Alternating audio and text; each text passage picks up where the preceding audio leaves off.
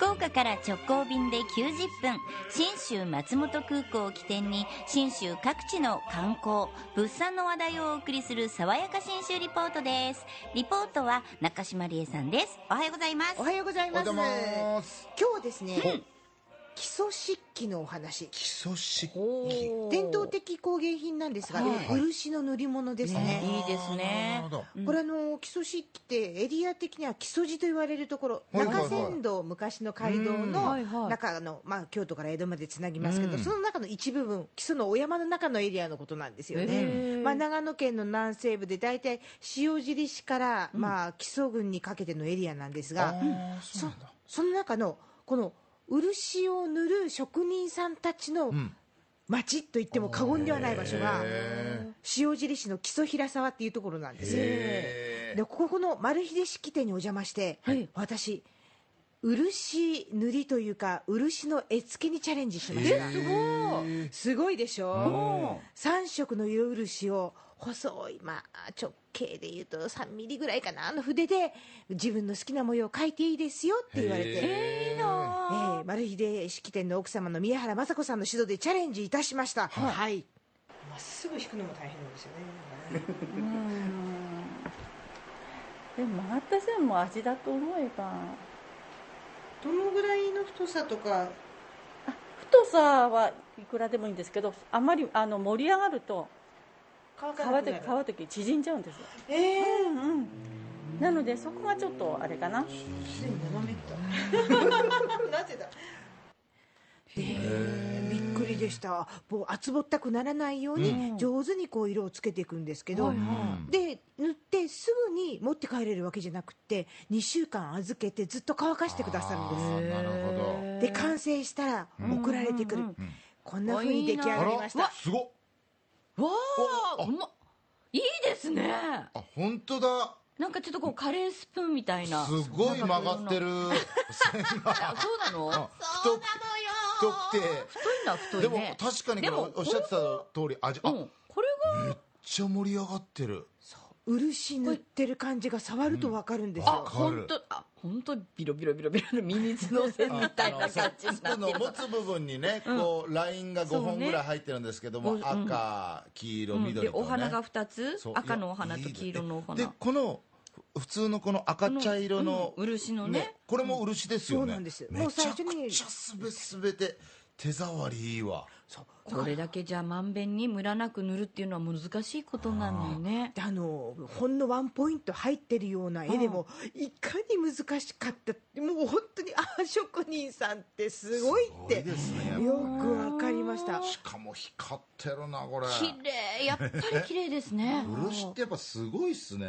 でしょ。うでもこんだけ綺麗だと、でしかも自分でこう色つけちゃって、もう模様で盛り上がってるしなんか手入れ気になるなと思って奥さんに聞いてみたらこんな答えが返ってきました、別にないです。皆さんね 漆のものはね手入れが大変だと思われてるけどあのこれの日常漆器なので本当に普通にあの洗剤で洗って拭いて乾かしてください、うんうんうん。何にも考えなくてなんにも普通に洗えばいいってことですね。へえ。割れたりしないのかひびが入ったりとなかしいんですっないんだへて。え。これは勇気が湧きました、漆ってあの使えば使うほどこうまた輝きが増すんですよね。確かね。いやいいな。ね、やっぱりこの木のぬくもりというか、ん。スプーンの食感ってすごいいいんですよね。なんだで自分で、まあ、私はヘタピタリにも体験したんですが、運が良ければご主人が作業、ご主人の作業場でこれやらせてもらうんですね。だからあの伝統工芸士のご主人宮原忠さんとおっしゃるんですけどお仕事横でこうちらっと見ることができてこんないろんな筆とかいろんなハケとか使うんだなんてお道具を見るのも楽しいしうん。で聞いたらちっちゃいものはそれこそお箸とかお茶の道具から始まって、お椀もあるし、やや大きいと座卓とかあとタンスあ確かに。さらに大きいと建物もあるからね。そうよね。建物？だってほら礎漆器全体でお寺さんとか、そう。あとまあ名古屋城の本丸御殿とかっていうとキラキラの漆塗りですからね。こういったものもあるんだそうでなす。よるほど。今時は陶器とかガラスとか金属に塗ることもあるんですって。ガラスに塗ることがあるそうのすごいでしょう。漆器びっくりですよ。んでこの基礎漆器なんですけど、まあ、あのこの基礎の地域が漆塗りに適しているのかって聞いたら別にそういうわけでも、まあ、乾けばいいんだけどねとおっしゃるんですが、まあ、他の地域と基礎地域、まあ、他のいろいろね漆の産地ありますけども、うん。はい。違いについてこんなことをご主人が教えてくれました。漆の文化って日本全国ほとんどがお城のあるところ。お殿様の文化。大名文化だね。基礎は珍しく街道文化長船道の。なんで基礎だけ？そう。なんで基礎だけねこの長船道がすごく発展してたんじゃない？昔。それと木材があったからね。ああなるほどね。だから漆器そのものでいくと、他の地域がその大名漆器、武家の漆器に比べて、基礎は庶民の漆器だっておっしゃるんですよね。へでせっかくなんで、はい。あのこんなものを選んだらこう基礎漆器の使い方楽しいよっていうのがないのかなと思って伺ったらこんな答えが返ってきました。あのね飯碗ってみんな使わないと思うんだよ茶碗で。あの窃盗機の方で、飯碗っていいですよ。ご飯を。味噌汁とか吸い物の碗じゃなくて飯碗ってちょっと形違ってあるんだけど使いやすいってことですか、温度もいいし陶器みたいに冷めないでね。いきなり。なるほど。なんかちょっとお上品でいいですうわね綺麗。今手元にね資料あるんですけども。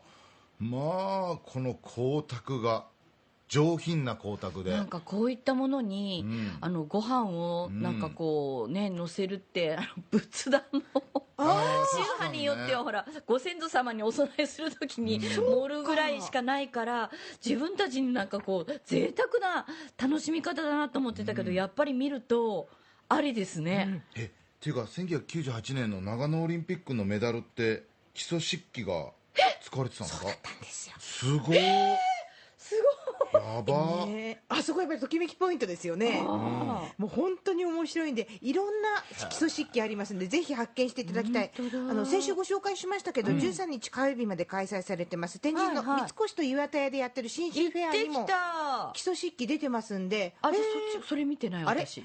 三越さんの方かな食べ物ばっかりね。そしたら。両方出てましたよ。私ちゃんと見て食べ物ばっもう一かりと回出かけましょうね、そして手に取ってもらいたいですそうねなんですよ。本当に。こうツヤっとした感じ幸せになりますんで落ち着くおすすめしたいと思います、この基礎漆器の職人町塩尻市の基礎市、えー、基礎平沢への旅の玄関口も信州松本空港です。福岡空港から FDA 富士ドリームエアラインズの直行便が90分、1日2往復で結んでますんで、ひとっ飛びしてこの基礎漆器触ってください。はい。爽やか新州リポート中島理恵さんでした